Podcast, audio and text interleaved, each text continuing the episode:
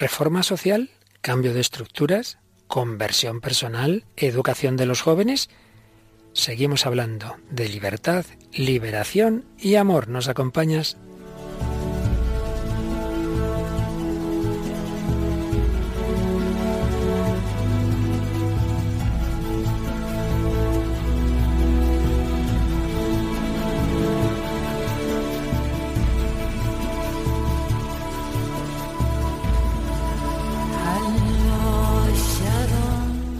El hombre de hoy y Dios, con el padre Luis Fernando de Prada.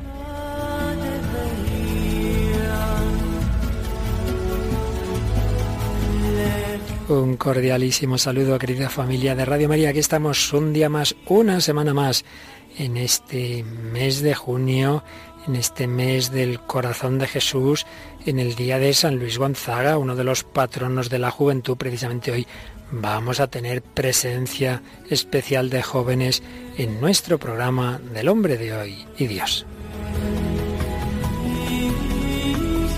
Y esta joven habitual entre nosotros que es Paloma Niño, aquí la tengo. Un saludo muy cordial, Palomita. Un saludo, Padre Luis Fernando, un saludo a los oyentes. Bueno, y como siempre comenzamos también saludando a todos aquellos que nos han escrito, que han hecho comentarios en las redes sociales, siempre son muchos, pero bueno, hay que escoger alguno. ¿Quién nos trae hoy? Pues en este caso hemos destacado uno de los comentarios, el de María José Blanco, que nos decía, hola padre, lo felicito a usted y su equipo por su programa, realmente ha aumentado mi fe y me han hecho más consciente del amor de Dios hacia nosotros.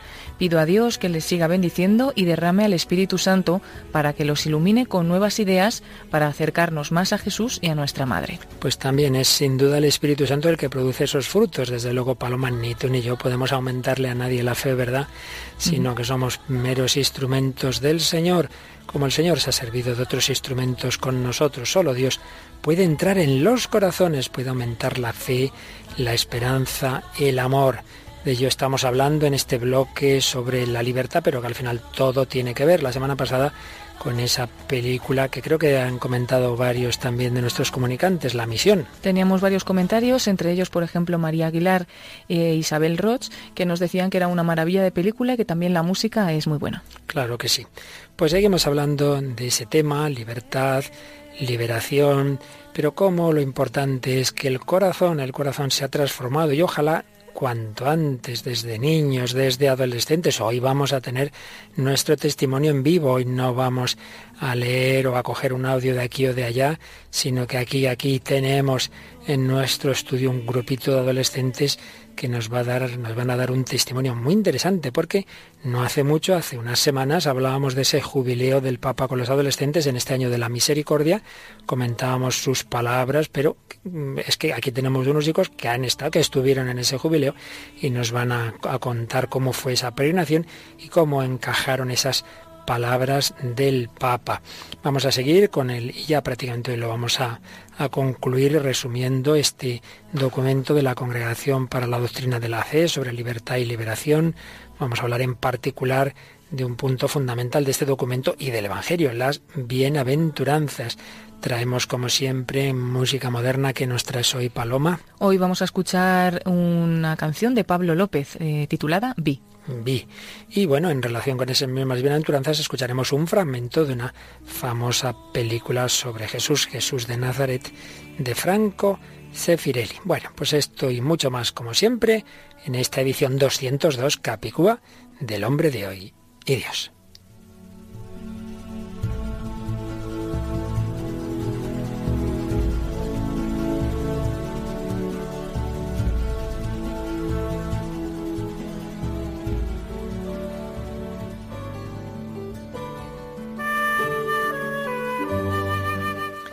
Pues vamos a concluir, si Dios quiere, hoy el resumen, la síntesis que hemos ido haciendo en estos últimos programas de este documento del año 1986, Libertad Cristiana y Liberación, la verdad nos hace libres, de la Congregación por la Doctrina de la Fe que en aquel momento presidía el entonces cardenal Ratzinger, hablando de cómo la libertad que Cristo nos trae es libertad de nuestro egoísmo, de nuestros pecados, de todas esas esclavitudes internas, pero cómo eso naturalmente debe proyectarse hacia el exterior. El cristiano debe luchar también por la liberación en todas sus formas, también en lo que se refiere a los aspectos sociales, políticos, económicos, pero para que esto sea verdadero, sea no, no acabe siendo contraproducente, ahí tiene que ser movido por el Espíritu Santo, que ante todo transforme nuestro corazón, nos libera a nosotros mismos, insisto, de esas propias esclavitudes, porque si no, todo se reduce a un cambio de collares, un cambio de amos, cambian las estructuras, cambian los jefes de, este país, pero al final, si todos somos personas esclavas a nuestro egoísmo, pues los problemas seguirán y a veces se incrementan. De esto hablábamos el día pasado, en ese contexto de cuando, con buena voluntad, intentando llevar soluciones de liberación a los pueblos oprimidos, cuando esto se ha dejado contaminar por enfoques marxistas, no muchas veces nada sobrenaturales, al final el remedio ha sido peor que la enfermedad. Pues vamos a, ver cómo, a profundizar en este punto, siguiendo el capítulo cuarto y un poco también el quinto de este documento de la Congregación Palautina de la Fe. Misión liberalizadora de la Iglesia. ¿Cuál es esa misión de la Iglesia? La Iglesia, ante todo, naturalmente tiene esa misión de proclamar la salvación integral, una salvación que culmina en la vida eterna, dice el número 62. El Evangelio es fuerza de vida eterna, dada ya desde ahora a quienes lo reciben. Pero al engendrar hombres nuevos, esta fuerza penetra en la comunidad humana y en su historia, purificando y vivificando así sus actividades. Por ello es raíz de cultura. Es decir, el Evangelio pues va a la salvación individual de cada persona, va a engendrar hombres nuevos, pero al hacerlo, nos ha dicho este documento, penetra también en la comunidad, tiene esa dimensión social e histórica, es raíz de cultura. No es simplemente esa salvación individual, mucho menos individualista. El Papa Benito XVI explicaba esto en su encíclica sobre la esperanza Espe Salvi. Y en este número 62 de este documento de la oración para la doctrina de la fe, se fijan las bienaventuranzas, bienaventuranzas proclamadas por Jesús que expresan la perfección del amor evangélico. Ellas no han dejado de ser vividas a lo largo de toda la historia de la Iglesia por numerosos bautizados y de una manera eminente por los santos. Las bienaventuranzas, a partir de la primera, bienaventurados los pobres de espíritu, forman un todo que no puede ser separado del conjunto del sermón de la montaña. No nos olvidemos, el contexto es Jesús, el nuevo Moisés en esa nueva montaña, ya no es el Sinaí, es ese monte de las bienaventuranzas, pero ahí Jesús está comentando el decálogo, se os dijo, pero yo os digo, la ley de la alianza definitiva. Jesús nos está dando ese espíritu del reino de Dios que viene. Pero a la luz del destino definitivo de la historia humana, así manifestado, aparecen al mismo tiempo más claramente los fundamentos de la justicia en el orden temporal.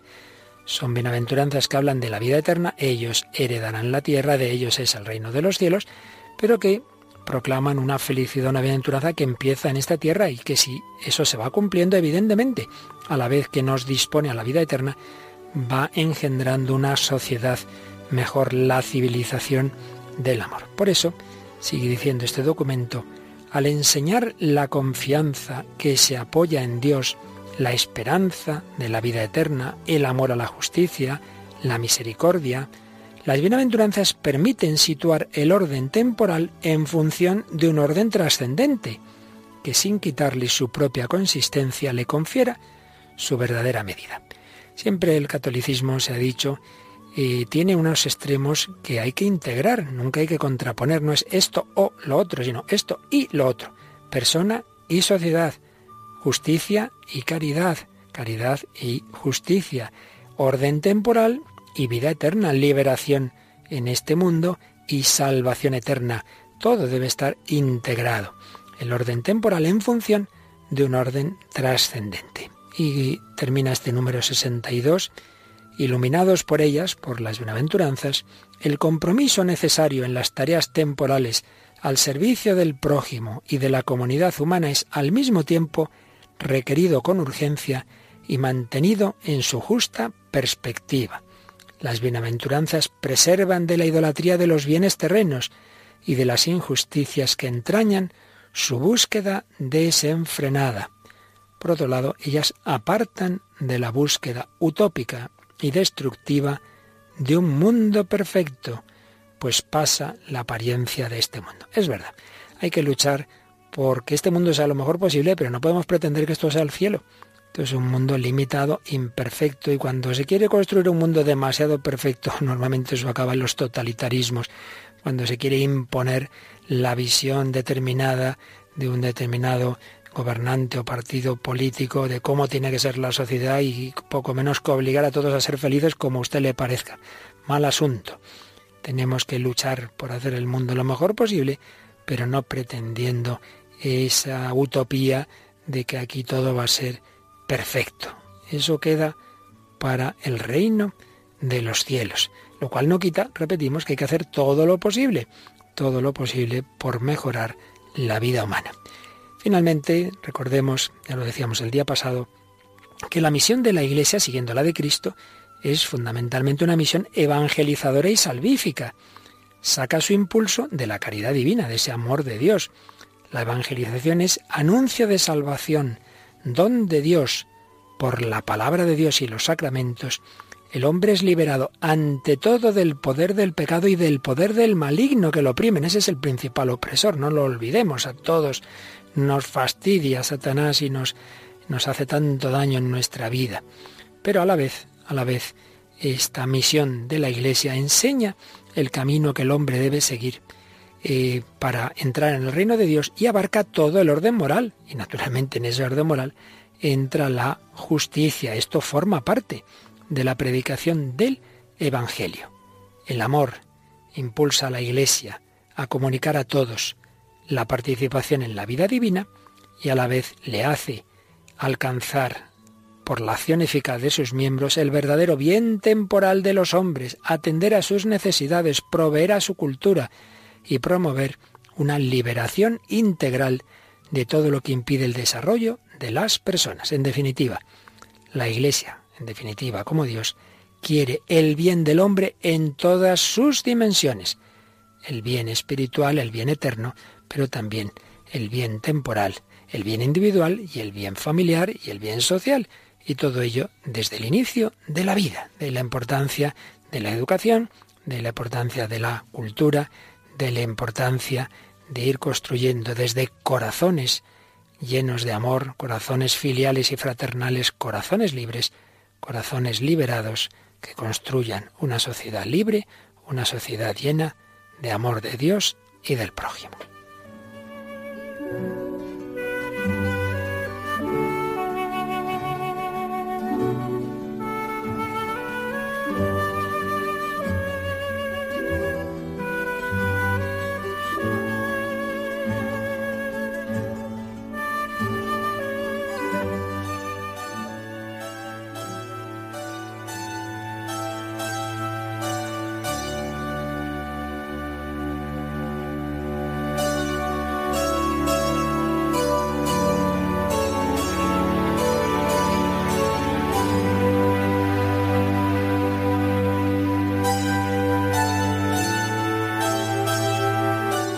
aquí seguimos en El Hombre de Hoy Dios, en Radio María, hablando de libertad, liberación, felicidad, salvación eterna y construcción a la vez de una sociedad mejor.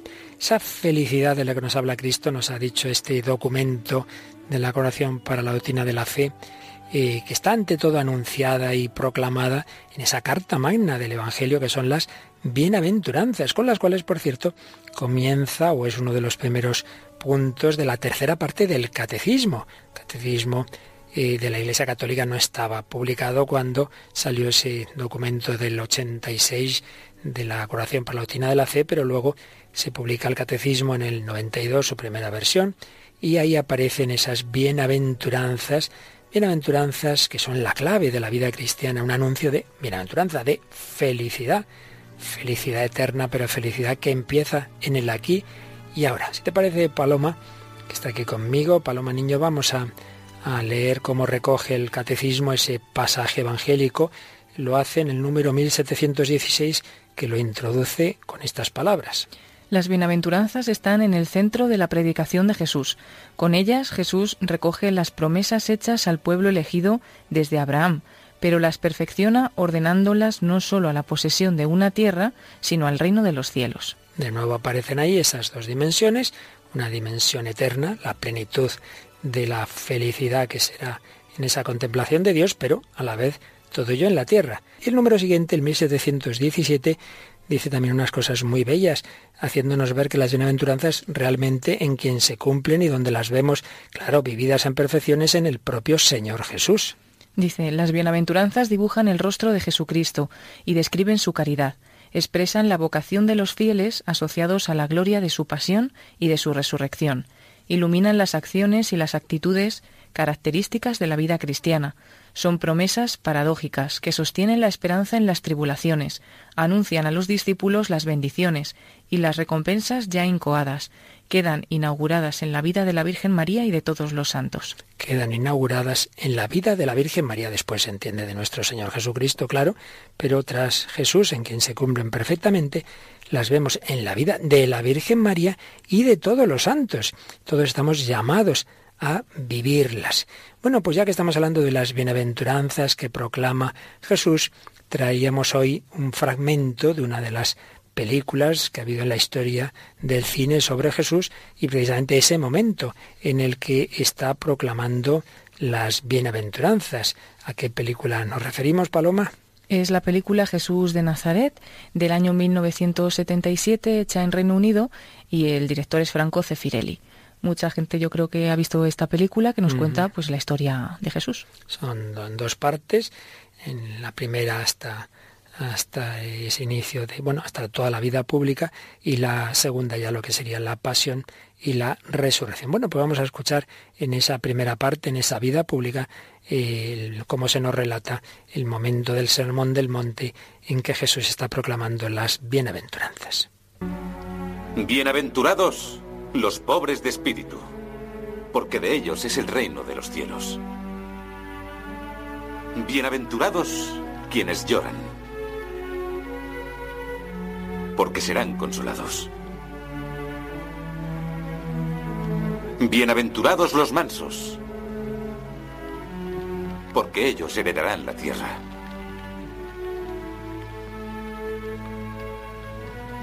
Bienaventurados los que tienen hambre y sed de justicia, porque serán saciados.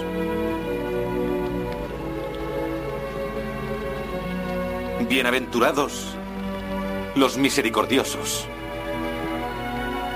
porque tendrán misericordia. Bienaventurados los puros de corazón, porque ellos verán a Dios. Benditos sean los pacíficos, porque serán llamados hijos de Dios. Bienaventurados quienes son perseguidos por una causa justa. Suyo es el reino de los cielos. Bienaventurados seáis cuando sois maltratados y perseguidos y cuando sois calumniados por mi causa. Alegraos y regocijaos. Vuestra recompensa será grande en el cielo. Lo fue para los profetas perseguidos antes que vosotros. Así nos cuenta la proclamación de las bienaventuranzas esta película Jesús de Nazaret de Cefirelli. Siempre estas películas a veces las traducciones no son tan exactas, alguna de las bienaventuranzas no es exactamente así el texto original, pero bueno, básicamente sí. Y en cualquier caso nos mete ahí en esa escena, en ese momento emocionante de esa proclamación de la auténtica felicidad que brota y parte ante todo de que el corazón de cada persona está lleno de Dios y de ese su amor y de su misericordia. Y recibiendo ese amor de Dios podemos darlo a los demás y podemos y debemos trabajar por esa sociedad mejor. Y eso es tan importante, ojalá desde, desde lo más pequeños, desde que seamos pequeños, recibir ese mensaje. Otras veces pues ya es tarde que uno conoce al Señor. Bueno, nunca es tarde si la dicha es buena, pero mucho mejor si desde pequeños, desde adolescentes, hemos conocido al Señor. Aquí hemos tenido, Paloma, muchos testimonios, muchas veces de personas que han conocido al Señor tarde, en otros casos desde pequeños. Tú, pues, en tus catequesis, pues trabajas muchas veces con niños, pero también habrás conocido eh, jóvenes que es en su adolescencia cuando se encuentran con el Señor o más adelante. Sí, incluso los mismos padres de los niños, ¿no? Que a lo mejor se encuentran también con Dios en el momento en el que los niños han ido a la iglesia para catequesis, pues es un momento también de acercamiento que Dios tiene un camino para cada uno, ¿no? Diferente.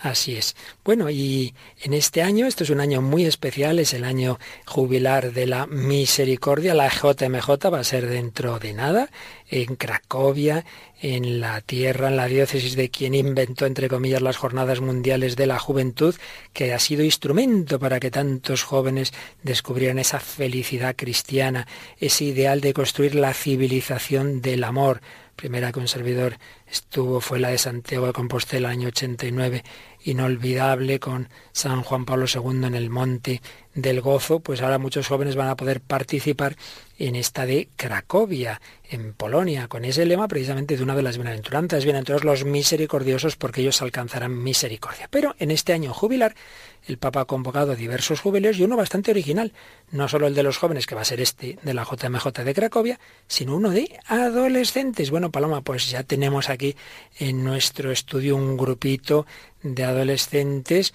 que van a contarnos cosas muy interesantes. Hoy nuestro testimonio es en vivo con estos jóvenes que enseguida vamos a entrevistar.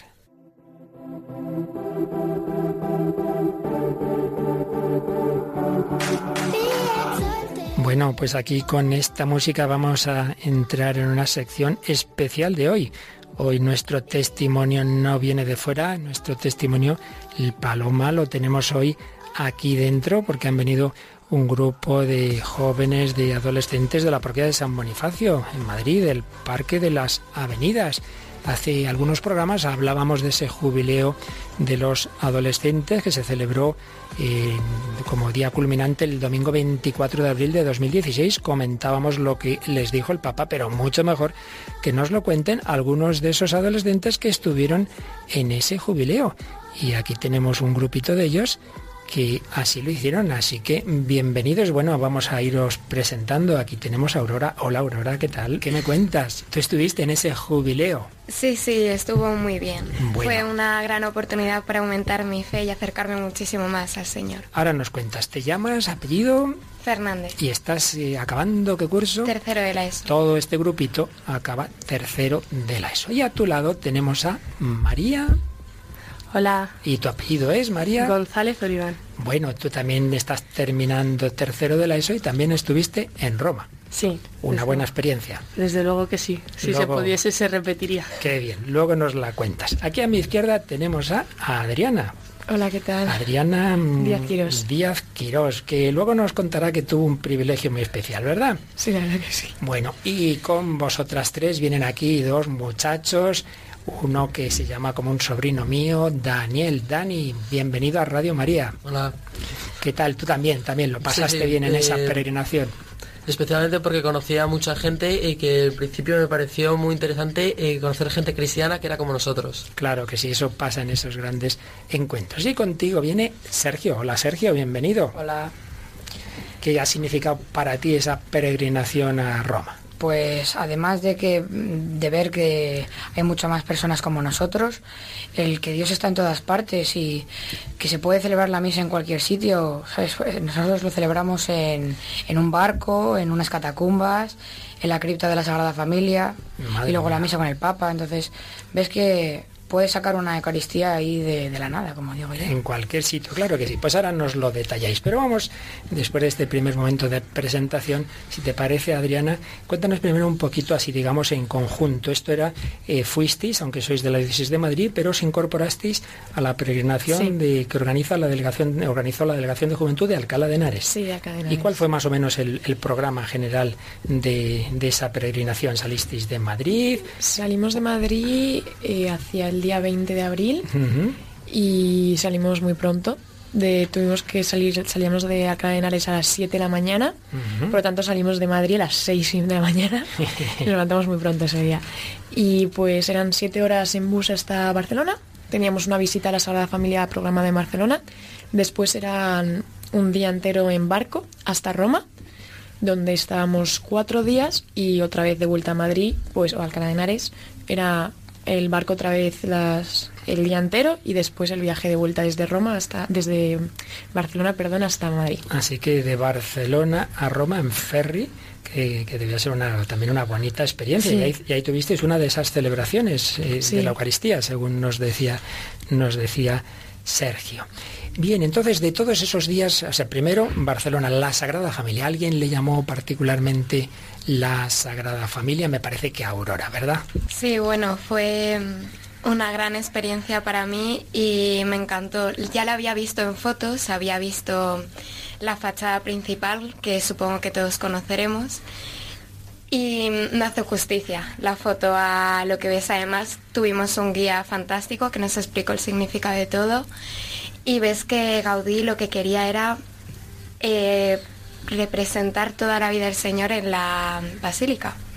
Sí, sí, era un hombre de Dios, un hombre de una fe muy profunda. De hecho, está, están dándose pasos de su proceso de, de beatificación. Barcelona, la Sagrada Familia. Y luego en el ferry. Y entonces en ese ferry tuviste una Eucaristía. ¿Así alguna experiencia de, ese, de esos momentos en el barco que algo que os llamara la atención? Principalmente yo creo que algo que nos llamó la atención a todos es que la gente al principio nos miraba raro por, por celebrar misa en el barco y en general por ser cristianos y por estar haciendo ese viaje solo basado en Cristo, ¿no? Entonces, eh, yo creo que el hecho de que hayamos tenido ese valor para poder hacer la misa, aunque no nos importase excesivamente lo que nos dejese la tripulación del barco y que además hiciésemos tanto grupo en, el barco, yo creo que es algo que es muy importante en este viaje. Sí, la verdad es que el barco fue una oportunidad increíble para conocernos entre nosotros, porque éramos 47, de los cuales tan solo nosotros 8 éramos de Madrid, que nos conocíamos y ellos ya se habían visto los unos a los otros, habían hecho a lo mejor alguna convivencia y nosotros no conocíamos a nadie. Y sí es verdad que el trayecto en autobús resultó un poco extraño, a lo mejor un poco incluso forzado porque no conocíamos a nadie, porque pues nos contaron un poco el plan que vamos a tener todos esos días, de ir a misa todos los días. al principio se asustó, dijiste, vamos a estar aquí rezando sin parar, nos vamos a agobiar y luego no fue así. No, la verdad que no, luego fue totalmente diferente, además conocimos seminaristas, del seminario menor de allí y fue, el barco nos ayudó a ver que era gente totalmente normal gente como nosotros que se lo querían pasar bien, hicimos un grupo increíble. Así que erais casi 50 en total, de, ellos 8 de, Madrid, de la parroquia de San Bonifacio. Muy bien, llegáis a Roma y qué, qué, impresión y qué, qué, os hizo pensar Roma, las iglesias de Roma, todo lo que, lo que, allí, lo que allí pudisteis ver antes de llegar ya al Vaticano. Bueno, ya habíamos estado eh, viendo en clases sociales, haciendo comentarios de imagen sobre estas obras arquitectónicas, pero sobre todo fue una experiencia inolvidable, no solo por la belleza de las obras, sino que veías la grandeza que tenían em, todo lo que habían dedicado esos arquitectos al Señor, todo dedicado a Él, em, toda la ciudad en sí dedicada a Dios y bueno, pues estuvo precioso, a mí me encantó, me emocionó también, Adriana lo vio y eso.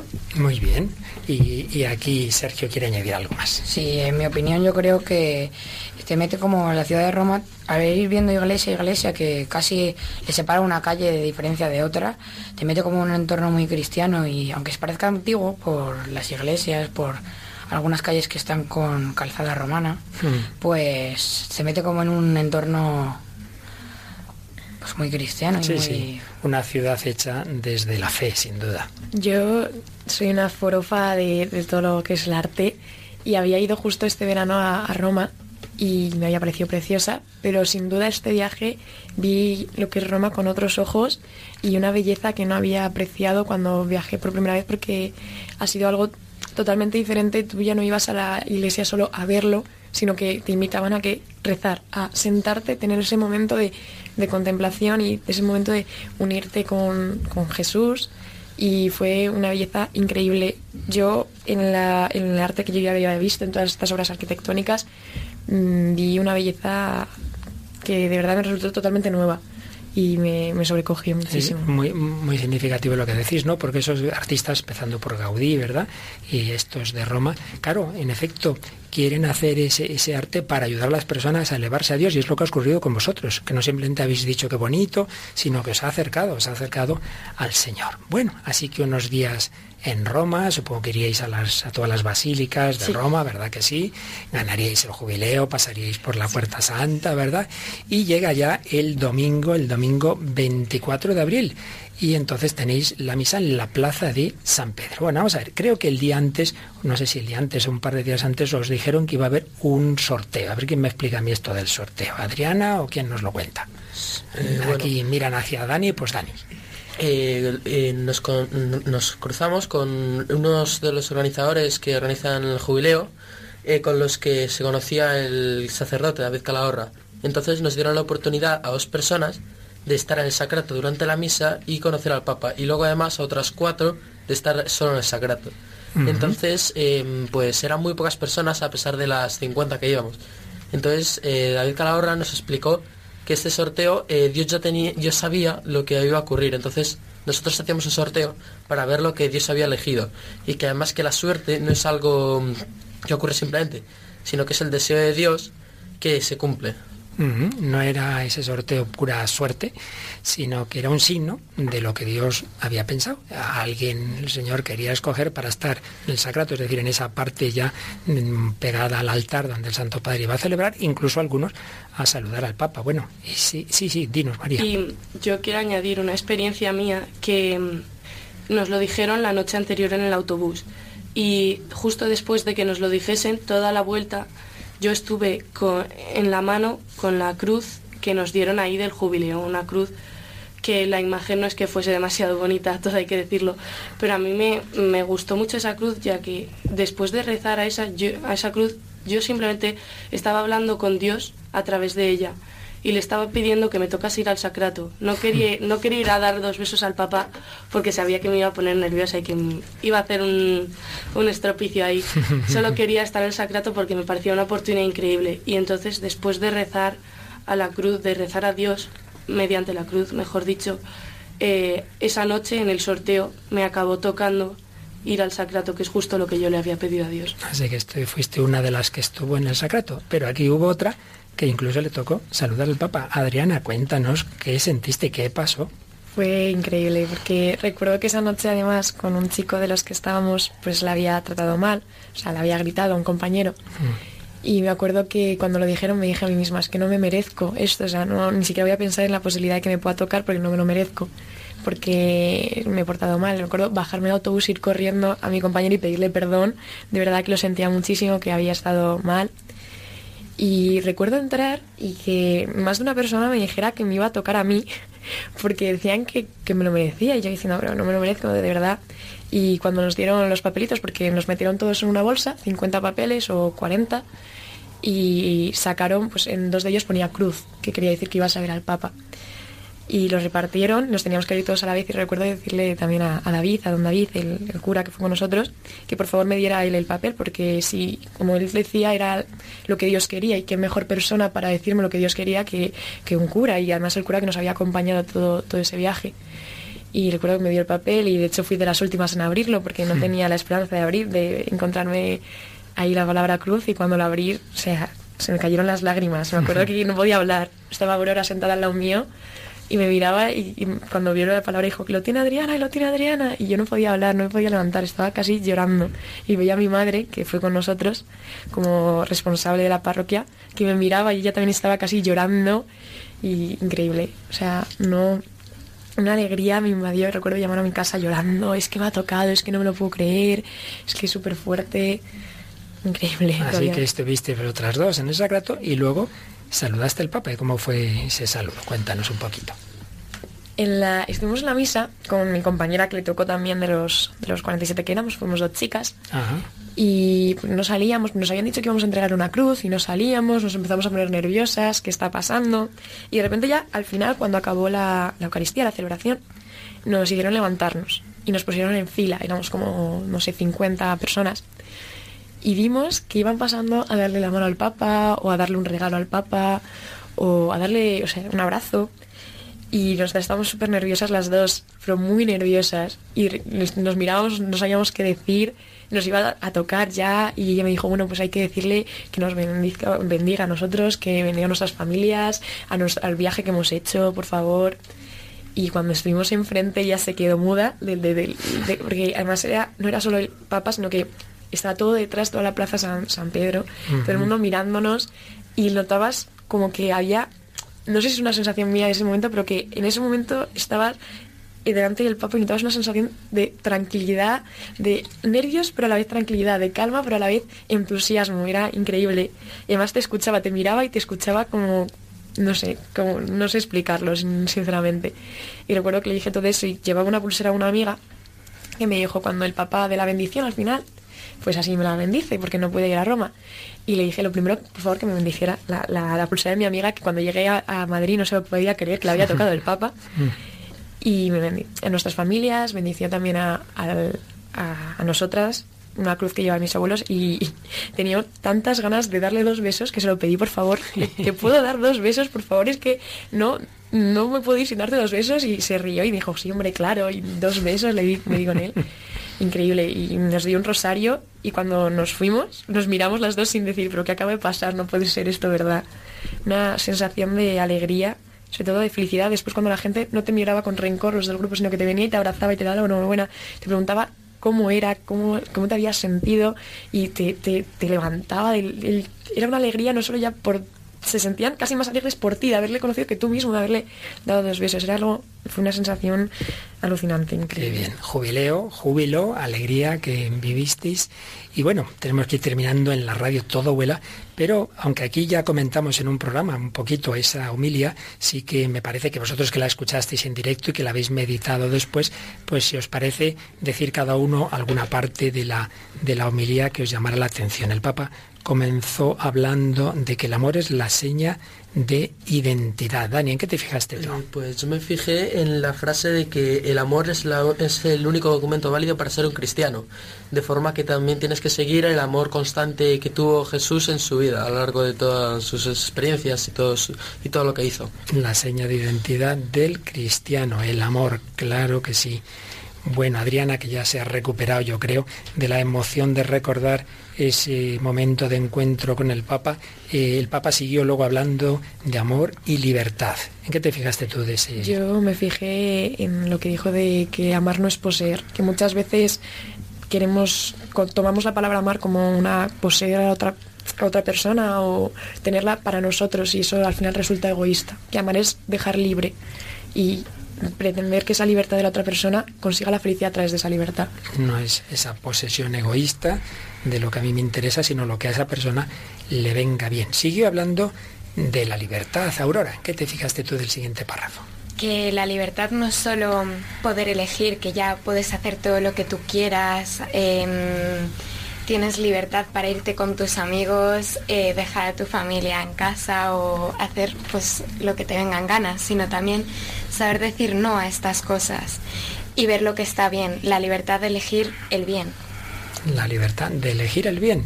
Decía el Papa, muchos os dirán que ser libre significa hacer lo que se quiera, pero no, no, no. Muchas veces hay que decir no para elegir el bien. Claro que sí. Y siguió hablando de la felicidad y puso un ejemplo que me parece que a Sergio le llamó la atención. Sí, sí. Eh, eh, bueno, pues lo que decía aquí era que la felicidad que no tenía precio, que no se negocia y que no es un bien material, ¿sabes? Y él lo comparó con una app que dice que no es una app que se descarga en el teléfono móvil, que ni siquiera la versión más reciente podrá ayudaros a ser libres y grandes en el amor Todos los de tu edad saben muy bien lo que es una app, pero quizá algún mayor ¿qué ha dicho? ¿Qué ha dicho? Una app, esas, esas aplicaciones, ¿verdad?, que se llevan en los móviles, que todos los, esta nueva generación ya no sabéis vivir sin esos aparatos. Pues el Papa decía que, ojo, ojo, que la felicidad no es tan fácil como descargarse una aplicación en el móvil, que la libertad y la felicidad va por otro lado. Y siguió hablando del verdadero amor y la verdadera felicidad y, y esa parte final nos la comenta María. Pues aquí lo que nos decía el Papa era que cuando el amor o la felicidad o algo así parezca como algo muy difícil, que lo único que tienes que hacer es mirar al Señor y acoger su mano porque Él siempre te va a levantar. El Señor nos quiere ver de pie. Igual que le dijo al paralítico, le dijo, levántate. Dios nos ha creado para estar de pie, ¿no? Entonces yo creo que el Papa se quería fijar en, eso, en que no nos quedemos con lo malo, sino que siempre intentemos seguir adelante. Que eso es una cosa que en nuestra edad, cuando te pasa algo malo, te hundes en todo y tienes que pensar, no, Dios está ahí conmigo, yo nunca voy a estar solo, Dios va a estar ahí para levantarme. Bueno, yo creo que no podemos acabar mejor este testimonio de hoy, porque este programa, El hombre de hoy y Dios, bueno, vosotros sois el hombre y la mujer de hoy, muy jóvenes, ¿qué, tenéis? ¿15 años? 15 años. Todos, ¿no? 14. 14, 15 años pues una generación que por desgracia muchos de vuestros coetáneos no han tenido la suerte que vosotros, no me refiero a la prenación, sino en general la fe, la educación cristiana, el descubrir dónde está la verdadera felicidad, la verdadera libertad, el verdadero amor.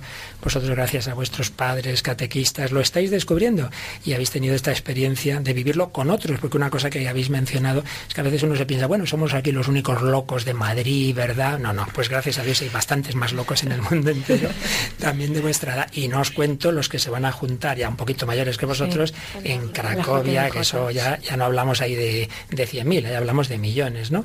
Esas eh, jornadas mundiales de la juventud que empezó San Juan Pablo II y que en su tierra pues va a convocar a tantos millones de jóvenes. Camino de felicidad, camino de libertad. Bueno, pues muchísimas gracias esta visita de estos jóvenes adolescentes de San Bonifacio Adriana, eh, cuando quieras, ¿eh? puedes volver por aquí. María y Aurora, que están de partidas de risa, muchas gracias. Y Dani y Sergio, lo mismo decimos, aquí cuando queráis hacer prácticas, ¿verdad? La radio está abierta a todos vosotros. Pues eh, muchas gracias a este grupito, a su catequista que también está en el control con Paloma, Olga, y seguimos adelante en el hombre de hoy y Dios.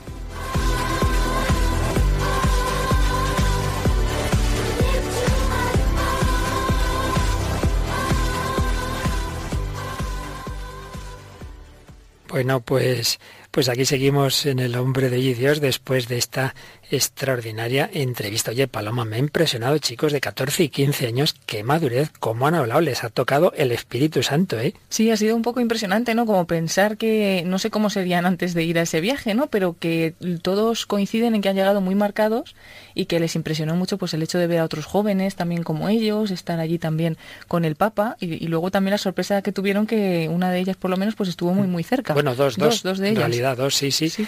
Pues sí, la verdad es que es una maravilla cómo el Señor actúa en estas cosas. Y aquí vemos lo que estamos diciendo en estos últimos programas. Esta, esta es la metodología, digámoslo así, cristiana. El Señor conquista cada corazón, cada persona, cada niño, cada adolescente, cada joven, cada persona madura, cada anciano. El Señor ha muerto por cada uno en particular, pero un corazón liberado, un corazón lleno de Dios, un corazón lleno de alegría, un corazón feliz a su vez irradia felicidad, irradia amor, construye la civilización del amor de la persona a la sociedad. Es esa circularidad, es ese camino, no simplemente construir estructuras que hace falta, lo hemos dicho mil veces, hay que hacer todo lo posible también por las dimensiones sociales, económicas, políticas, sí, pero de nada sirve si no hay corazones nuevos. Es lo que dice el número 71 de este documento que estamos siguiendo últimamente de Libertad y Liberación, el número 71 dice así, la dimensión soteriológica de la liberación no puede reducirse a la dimensión socioética, que es una consecuencia de ella, es decir, la dimensión soteriológica, la, la, salvación que Cristo hace en cada uno de nosotros, en nuestros corazones, no puede reducirse a lo que es una consecuencia, a la ética que viene a continuación.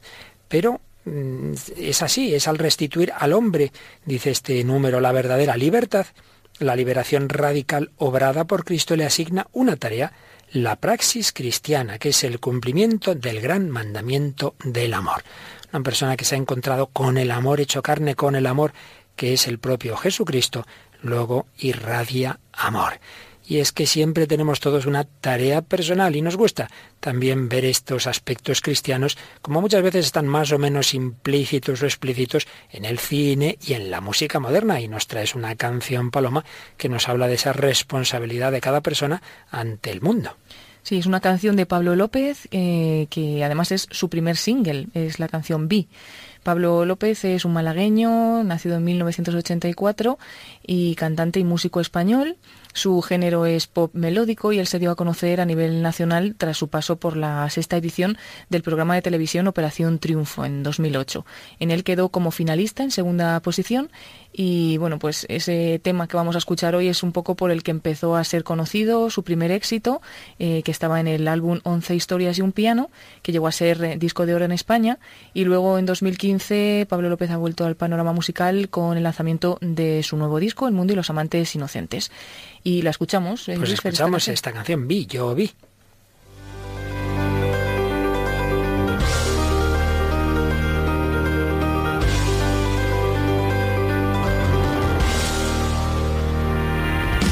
Resta en este verso todo lo que en esta vida he guardado. Sirva como humilde testamento de un hermoso legado.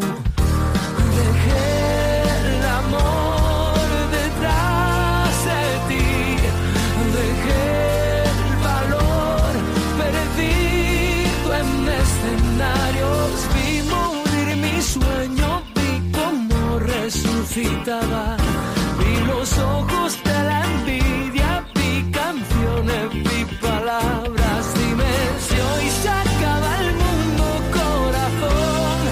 Dime que vas a llevarte. Dime que me llevo yo.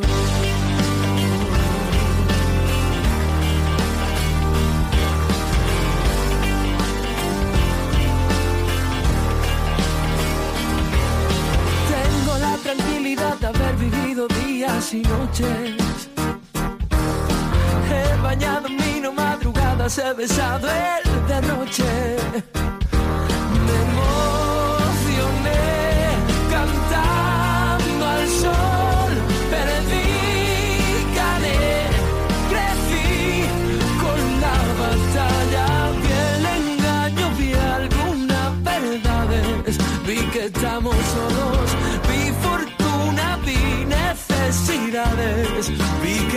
todo. Si hoy se acaba el mundo, corazón, dime que vas a llevarte. Dime que me llevo, vi una. Si hoy se acaba el mundo. Dime qué vas a llevarte, dime qué me llevo, qué te hace pensar esta canción, Paloma. Bueno, es una canción que él mismo dice, ¿no? Que la que la hizo pensando un poco en lo que había visto en su vida, que llega un momento en tu vida en el que tienes que pararte a pensar en lo que has visto y en lo que has hecho. Entonces es como un canto, una invitación a buscar, a ver y a vivir esas cosas que hemos ido viendo, que nos pueden hacer cambiar o ver qué cosas podemos hacer, qué granito de arena podemos aportar en el mundo, que aunque no lo podemos cambiar, pues podemos poner nuestra, parte en ello y que nunca sabemos dónde está el final de nuestra vida. Entonces que a veces perdemos el tiempo y hay que despertarse, ¿no? Según lo que vemos, lo que pasa a nuestro alrededor, pues poner nuestro granito de arena para poder cambiar y si se acaba el mundo, pues haber hecho algo en él. A ver, ¿qué has puesto tú? ¿Cuál ha sido tu granito de arena? Y si eso es desde esta perspectiva humana, digámoslo así, mucho más en una perspectiva sobrenatural, en la que Dios nos da a cada uno una misión. Ay, es que está muy mal el mundo, a ver si lo arreglan los políticos, a ver la sociedad. Bueno, ¿tú qué has hecho? ¿Tú qué has hecho? Esa responsabilidad personal.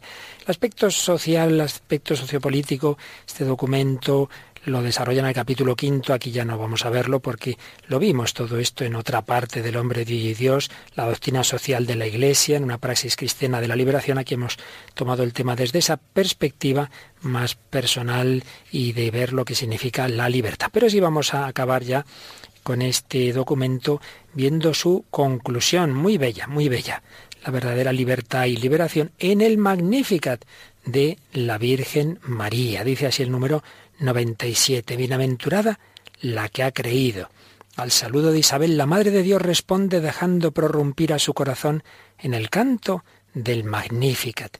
Ella nos muestra que es por la fe y en la fe como el pueblo de Dios llega a ser capaz de expresar en palabras y de traducir en su vida el misterio del deseo de salvación y sus dimensiones liberadoras en el plan de la existencia individual y social. En efecto, a la luz de la fe se puede percibir que la historia de la salvación es la historia de la liberación del mal bajo su forma más radical y el acceso de la humanidad a la verdadera libertad de los hijos de Dios dependiendo totalmente de Dios y plenamente orientada hacia Él por el empuje de su fe, María, al lado de su Hijo, es la imagen más perfecta de la libertad y de la liberación de la humanidad y del cosmos.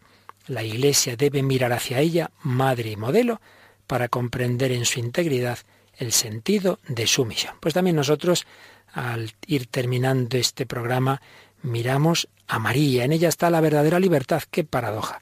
Ella que se llamó la esclava del Señor es la más libre porque no está atada por el demonio, por el pecado, por el que dirán, por tantas esclavitudes que los que nos decimos muy libres, yo hago lo que me da la gana, sí, sí, ya lo estás diciendo, haces lo que aquello a lo que te empuja tu gana y no aquello que en el fondo desearías hacer, pero que no te ves capaz. Vamos a pedir a María su intercesión para que nos dé la verdadera libertad. Vamos a cantar con ella el Magnificat.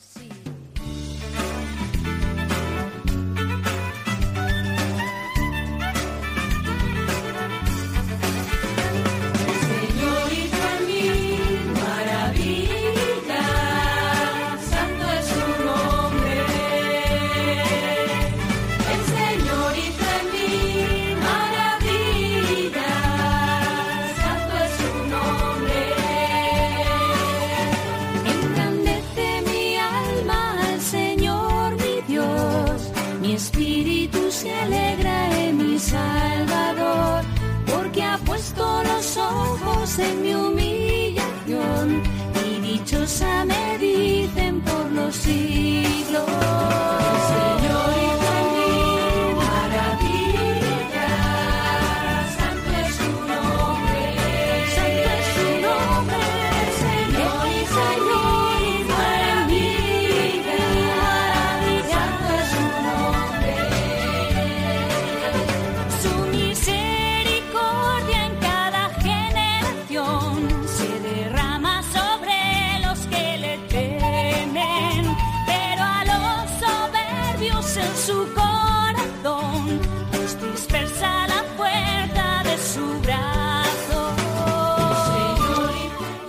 Último número de este documento, Libertad y Liberación, el número 100, dice así, muchos se sienten tentados por el desaliento, el escepticismo o la aventura desesperada.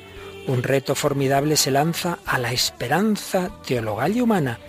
La Virgen magnánima del Magnificat es el firme soporte de la esperanza. En efecto, en ella contemplamos la victoria del amor divino que ningún obstáculo puede detener y descubrimos a qué sublime libertad eleva Dios a los humildes.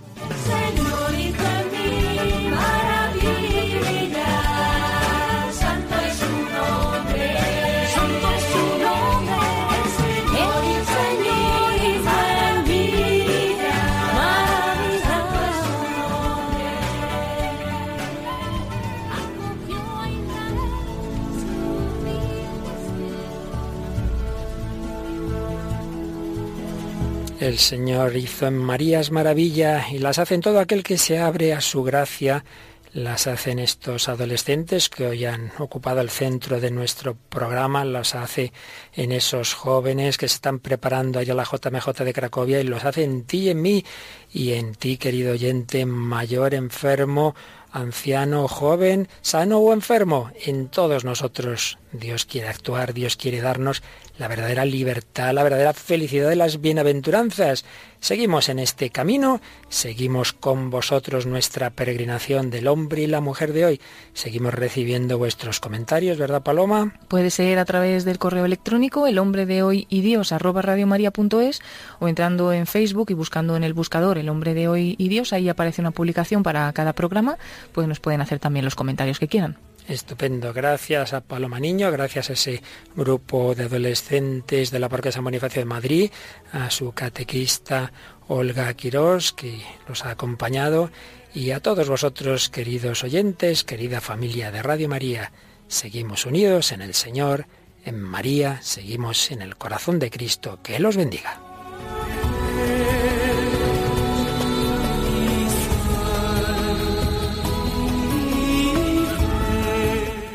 Así concluye El hombre de hoy y Dios, un programa dirigido en Radio María por el Padre Luis Fernando de Prada.